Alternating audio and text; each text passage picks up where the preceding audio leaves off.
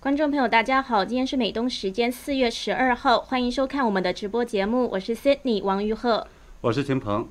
昨天，蓬佩奥边吃凤梨干边下棋的照片在网上疯传。周一，台湾外交部证实，双方正就访台事宜在接触，所以蓬佩奥今年内访问台湾的可能性很大。周一，我们看到美国呢召开了首次全球芯片峰会，唯独少了中国企业。党媒《环球时报》气得跳脚，说这是同中国脱钩的阴谋。布林肯的警告无效，台海对撞问题还在加剧。或许有一招是解决台湾问题最好的方案，我们等等节目聊。那首先呢，我们进入第一个话题。那么我们看到了美国时间的周日，蓬佩奥在自己的推特上分享了在家的照片。照片中，他一边下着西洋棋，一边享受着台湾产的凤梨干。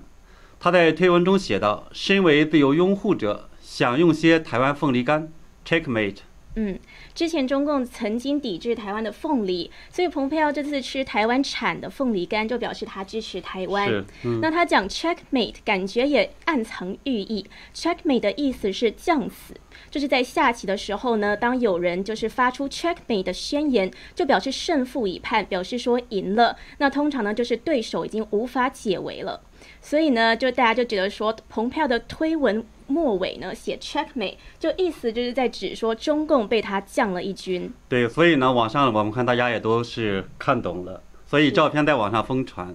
点赞数量呢超过了五点七万，而转发量超过了一点一万次。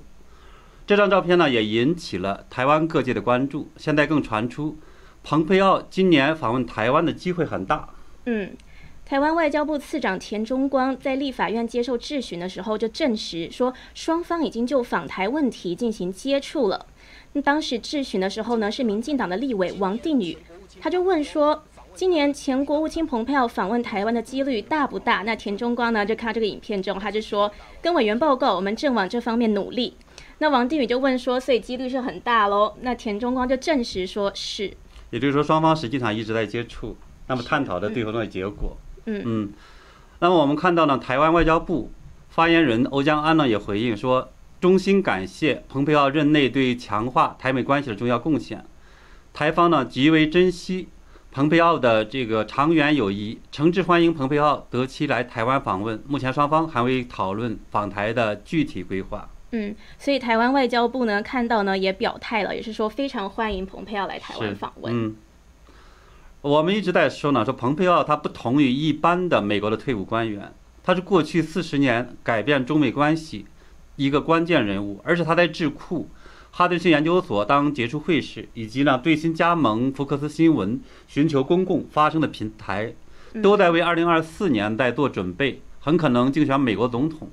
所以他的意见和行动对美国和台湾的影响不容小视。后面呢还会发生什么？我们值得继续关注。是，那我们都知道，美国国务院上周是公布了对台交往新准则，是在原先有台基础上凝聚了更多的共识，就是一个非常正向的发展。那是说鼓励美国官员跟台湾官员交流，就反映了一个美台深化的一个非官方关系。对，这个呢是据根据呃川普在去年年底签署的台湾保证法颁布的一个新准则。那么今年一月九号。蓬佩奥就赶在政权交接前的十天，宣布取消呢美台交往的任何的这种自我设限，然后说呢这个是以后取消彻底取消掉。对，蓬佩奥那时候说呢，当初呢这个是自我施加的限制，那现在不需要了。那现在美国的国务院呢又延续了蓬佩奥当时的做法，现在在新准则之下，美国官员可以进入中华民国驻美代表办公室，也可以到双向园参加活动。这都是过去明文禁止的范围。那台湾驻美官员到国务院拜访美国官员呢，也就解除了之前这个可做不可说的限制。对我们看到呢，是布林肯上台以来，美台代表呢已经是公开会面多次，也就是在布林肯主政下的美国的国务院，在对台政策上很大程度上是延续了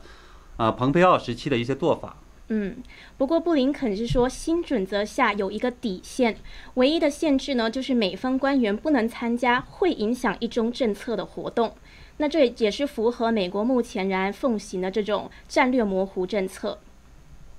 那周一呢，我们看到台湾外交部次长田中光在立法院接受质询的时候，也是被问到了美国公布的这个对台交往新准则。他是说，对于美方此举表示赞赏跟认同，但是呢，新准则的一些限制，他认为是政府未来要奋斗的目标。对，这两天呢，我们看到，其实一方面呢，就是网上对呃布林肯这样的一个做法呢表示认可，但另一方面的话呢，就也有一些好多争议。就是认为他呢是虽然把以前的就是蓬佩奥时期最后规定的这个固定了下来，嗯，这个值得鼓励呢，但是还有一些自我设限，他就没有像最后的看起来是完全取消了这个设定的限制，嗯啊，这也就是暴露出来呢说这个拜登政府呢还是试图减少对中共的冲突，可能呢随后就是中共会在台海继续挑战测试美国的底线。但是总体上来看，我们就看到说，美国还是在加强和中共的这样的对抗。嗯，周日，美国国务卿布林肯也再度向中共发出警告，是说中共对台军事进攻会是一个严重的错误。那我们看到中共也因此很恼火。周一，就是今天，中共解放军二十五架战斗机飞入台湾的航空识别区，创下了一天之内最多的记录。对，我觉得这中共的一种呃人质外交的一个特点，就是当比如说美国呢说是呃说中共违反人权，他就开始呃比如打台湾，对吧？号称要打台湾。当然中共就说美国呢或者国际社会呢谴责中共其他什么东西，他又号称打台湾等等的。所以我觉得这本身是一个很流氓的一个做法。嗯。但是呢，就是这也能够看出来说，中共实际上被这样的一个政策还是打通了。嗯，对。那我们看到呢，布林肯他昨天是接受专访，那他是还提到美国很关注北京现在对台湾的任何的侵略行动，他是警告说，任何人试图以武力改变现状，都会是严重的错误。那其实我们看到现在很多讨论是包括中共会不会对台湾发动攻击，包括呢会在几年内发生等等的这些讨论。那布林肯现在发出这个警告，就有台湾的学者是解读，说这暗示中共的军事侵扰已经不只是政治上的讯号而已，是有实质威胁的可能性，而且美国都知道这些事情。是，所以布林肯呢的意思是公开暗示中共有意要对台湾发动军事攻击。那现在呢不不仅仅是舆论所认为的只是威吓而已。那所以这个讯息呢是非常重要，包括美国对中共动作的这个判读，还有对中共的指责。对我们看到，实际上这几天呢，在呃美网上热传了一张照片，那是美国海军，嗯，在这个网他的网看网上登载的，就是我们看到呢，这个舰长，这是叫马斯廷号的驱逐舰，舰长的话翘着二郎腿，翘着腿的话呢，在那儿甲板上看着远处的就不远处的中共的这个航母，呃辽宁号。但很显然的话呢，这表示了说美军对中共军队的藐视，而且呢，看起来他们可能是做了一些战术的这样的一个操作，结果呢，把中共这个护卫舰给甩掉了。因为正常来讲的话，航母两边是有护卫舰的，嗯，结果他们居然的话是把这个舰给绕过去了，是，所以的话，其实也能看出来，中共在这个军海军方面的话，其实很弱，嗯。那整体来说呢，美国是还没有明确对这个任何试图侵略台湾的举举动进行反击，所以是不是让中共还是很嚣张？嗯，我觉得是，这其实就是中共的话也是一再的试图呢，是觉得他可以再进一步的测试中共，就是美国的底线，看看呢，就是毕竟为不管怎么说的话，如果说是美国有些行动他不做，他就可以一步一步的去蚕食。我觉得这个在呃台海，对吧？还有呢，是南海这个方面来讲的话，中共看起来都是带着这种策略，逐步的去挤压空间。嗯，那布林肯在这个专访中呢，那时候主持人问他是说，如果中共真的以武力犯台，美国会以军军事回应吗？那布林布林肯是回答说，他不要回答假设性的问题。那他还说，根据台湾关系法，对台湾能够自我防卫是有这种严肃的承诺，对于西太平洋的和平安全也有严肃的承诺。所以感觉他的回答还是相对保守一点点。不过，如果美国支持台湾独立或者是保持现状的话，也是引起争议。嗯，对，好多我们知道大陆的这些呃网民朋友们的话，他有的也是觉得好像，因为大家可能有大一统的这种观点，觉得如果说台湾独立来讲的话，他们觉得有点受不了。但事实上来讲的话，我觉得，呃，有一点我们其实应该很清楚，台湾实际上是有一个合法政体的中华民国。就是中共实际上是在中华民国里边造反，后来成立了一个非法政权，而到今天两岸对比起来的话呢，一边是民选政府，一边的话呢是一个独裁政权。所以呢，我觉得就是我们不要上中共的当，就是说，作为台湾来讲，其实保持现状，就它保持一个独立的这个中华民国的一个状态，我觉得这个其实对呃中国来好也好，还是说对世界也好，其实是一个好事情。嗯，那这样子会变成两个中国吗？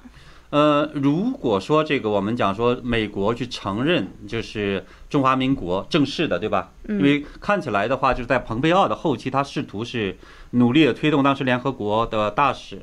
等等去访台，或者呢做更多的这些的话，有可能在奔这个方向走。但是呢，是不是说这个如果美国就是承认了中华民国正式，然后帮他甚至去加入呃联合国，加入世界就是呃 WHO 世界卫生组织，是带来了说就是两个中国吗？其实这个也不是。为什么呢？就是我们之前其实讲过，就是我们知道说中共现在其实也是呢公开承认南朝鲜和北朝鲜。那如果按照中共这个逻辑来讲，那是不是它相当于是承支持朝鲜分裂，对吧？是搞两个这个朝鲜呢，对吧？所以这个逻辑其实不是，它实际上如果从政治学这个名词上叫什么呢？一国两府，一个国家两个政府，这个呢就是我们看到之前的时候，民主人士胡平先生也讲过，这个实际上是一个这种公国际上很公认公开的一个做法。你看，大家好多都是同同时处理这种朝鲜和呃南呃南北朝鲜，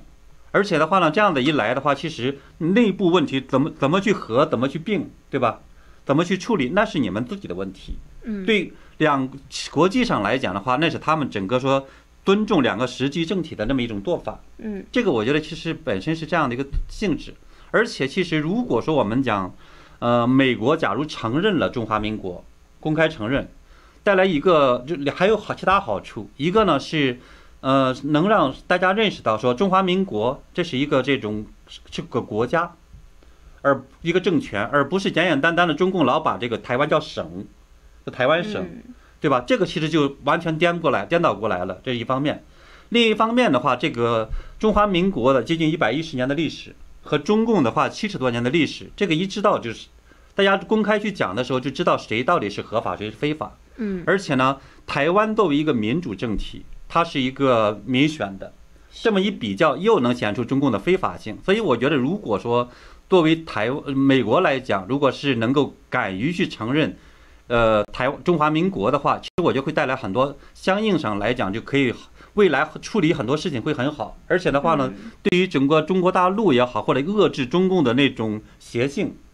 呃，包括的话呢，它呃防止中共借用“一国两制”或者一个国家等等的话去作恶或去侵略台湾，这些我觉得都可以起到非常好的一个遏制作用。就是一个一石多鸟的概念，然后包括中共也，你也说，叫他自己也同时承认东德、西德，还有这个南朝鲜跟韩国，所以这个叫做一国两府，也不违反美国对一个中国的承诺。对，也不违反中共自己的做法，所以我觉得这个特别有意思的一个其实做法，这是一个好的解决方案，在您看来。嗯，嗯那我们再来看今天的一个重大新闻，拜登今天召开了企业 CEO 峰会，那主要是聚焦芯片短缺问题。美国政府是邀请了将近二十家大型企业的高管参会，受邀的有 Google、英特尔三，还有三大汽车公司通用、福特、克莱斯勒。那受邀的外国企业有韩国的三星、荷兰的恩智浦，还有台湾半导体行业的龙头老大台积电也受邀，但是名单中完全没有中国企业。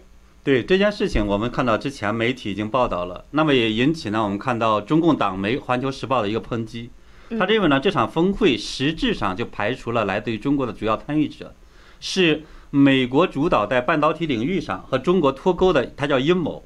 他是借用那个专家的名义去讲的，然后呢，他还说呢，是将中国企业排除在外，最终只会加剧全球芯片供应困境。他的意思是说，实际上是我觉得是某种意义上是威胁。嗯，所以可以看得出来，中共是气得跳脚了。是。那《环球时报》就引述了这个专业分析人士的话，就是说，虽然中国是全球晶片短缺的重要利害关系方，但是几乎所有中国高科技企业都缺席了这个会议，凸显了华府的这个恶意目的。那也就是说，他们要联合同盟，从设计、制造到应用，在整个半导体产业上跟中国脱钩。那还说美国把晶片视为遏制中国科技崛起的武器，还视为谈判桌上的关键筹码。这个就是《环球时报》这个气得跳脚的一个说辞。对它实际上呢，要真正说起来的话，它这种我们说这种分析，其实也不是空穴来风。因为从表面上来看的话，这一次峰会是为了解决就是目前的汽车芯片短缺的问题。对，因为芯片短缺已经造成了很多的美，就是包括美国在内的很多汽车大厂减产，嗯，没办法再生产了。所以这个时候的话，看起来他是试图通过这种方式去解决。但是我们也注意到，说这个会议上呢，除了拜登亲自参与之外呢，还有这个美国国家安全顾问苏利文。白宫经济顾问呢是呃迪斯以及商务部长雷蒙多等等主持，所以这非常重量级的。是，嗯，所以呢，这样的这种呃巨头们所这个引导的一个全球的行业巨头，包括这种科技巨头所参加的这个全球峰会，那必然它就涉及到未来怎么去重新划分芯片这种产能，在汽车行业，在这个手机，在呃包括这种其他领域。如何去弄？而且的话呢，还会导致呢这些产业的转移，在不同的地方转转到其他国家去，所以这个其实是会带来全球的一个这种呃重新分配的一个问题。所以这个也是我们看到又发生在中美对抗这么大背景下。所以呢，我觉得《环球时报》当然会着急了。是，嗯，而且呢，这个中美就是美美国想要加强跟中共脱钩呢，也不是一天两天的事情。拜登在十六日跟日本首相会面的时候，重点议题之一就是讨论半导体供应链的合作，说要成立相关工作小组，组减少对其他国家的依赖，所以就是要美日合作跟中国脱钩。那在这之前呢，拜登二月底也签了一个行政命令，就是要指示各个部门机构对包括半导体芯片在内的四项关键技术产品展开一个全面评估，建立供应链，并推动必要投资。那他这个举措也是要美国供应链能够独立，赶快跟中国脱钩。拜登之前也说要拿出一千亿美元，就是要促进美国半导体生产。然后资助关键产品生产的投资，所以其实呢，不只是这次峰会，其实美国之前就有很多迹象出来，就是要加速跟中国脱钩。对，就是说在高科技领域的这样的一个我们要竞争，包括脱钩，包括的其他方面的对抗，其实一直在加剧。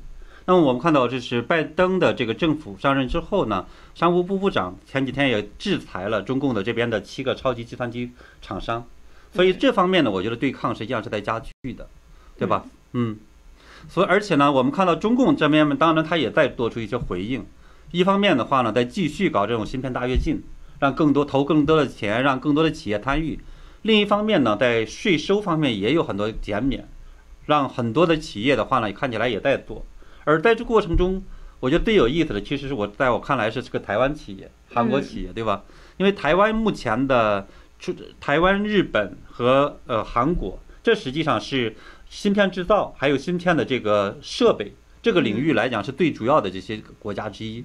那么目前呢，就是百分之八十的半导体制造实际上是集中在亚洲。特别的话呢，我们看到台湾的像台积电为首的这些代工企业，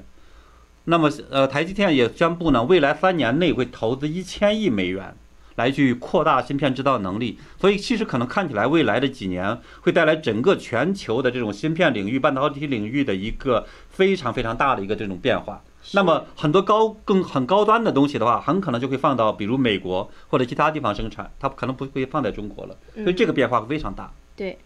那有专家呢是说，美国现在因为国家安全隐忧呢，包括有制裁华为、中兴这一些举措出来，就是要避免关键技术跟知识产权遭到窃取。所以这次峰会排除中国企业是合理的。那专家还说，中国企业生产的芯片呢，也不是最先进的，也不是最高附加价值的芯片，所以参与不到最高级别的角逐之中嘛？呃，这个不完全对，就是说，当然把中国的这种确实不够高端。但是呢，它也不是完全没有相对高端的这种企业，比如说我们看到中芯国际，嗯，但是呢，毫无疑问的话，中芯国际现在还在美国的制裁名单上，也就是说，美国并不想通过这种方式的话扶植，要么是中芯国际，或者呢其他的一个这种芯片的企业，让它进一步壮大。因为在中国来讲，这些企业它有一个非常大的问题，它不仅仅是是一个技术先进性的代表，它还是呢，同时这些芯芯片。必然会用到中共的这种监视、迫害人权，呃，搞这种军队，然后他会对内镇压，对外去扩张，对吧？所以带来这种问题的话，美国是不愿意承担的。所以这种情况下的话，就故意排除了中国企业，并不是说因为它不够先进，而我觉得就是有意干的。嗯，没错，就是刚刚也提到很多迹象呢，美国就是想要跟中国脱钩。那还看到一个报道，就是在三星受邀白宫邀请的这个峰会之后呢，就是韩联社的报道就说，三星电子再一次在两大国的博弈中面临一个选边站的窘境，因为会上呢可能会讨论这种重组美国半导体供应链的长期战略计划。对，三星呢，因为我们实际上知道它在全球就是除了这个台积电之外，它实际上是第二大的这个。呃，代工企业，嗯啊，因为它不仅仅是生产自己的，所以呢，我看到是另一个中共这种几朵媒体叫观察者网，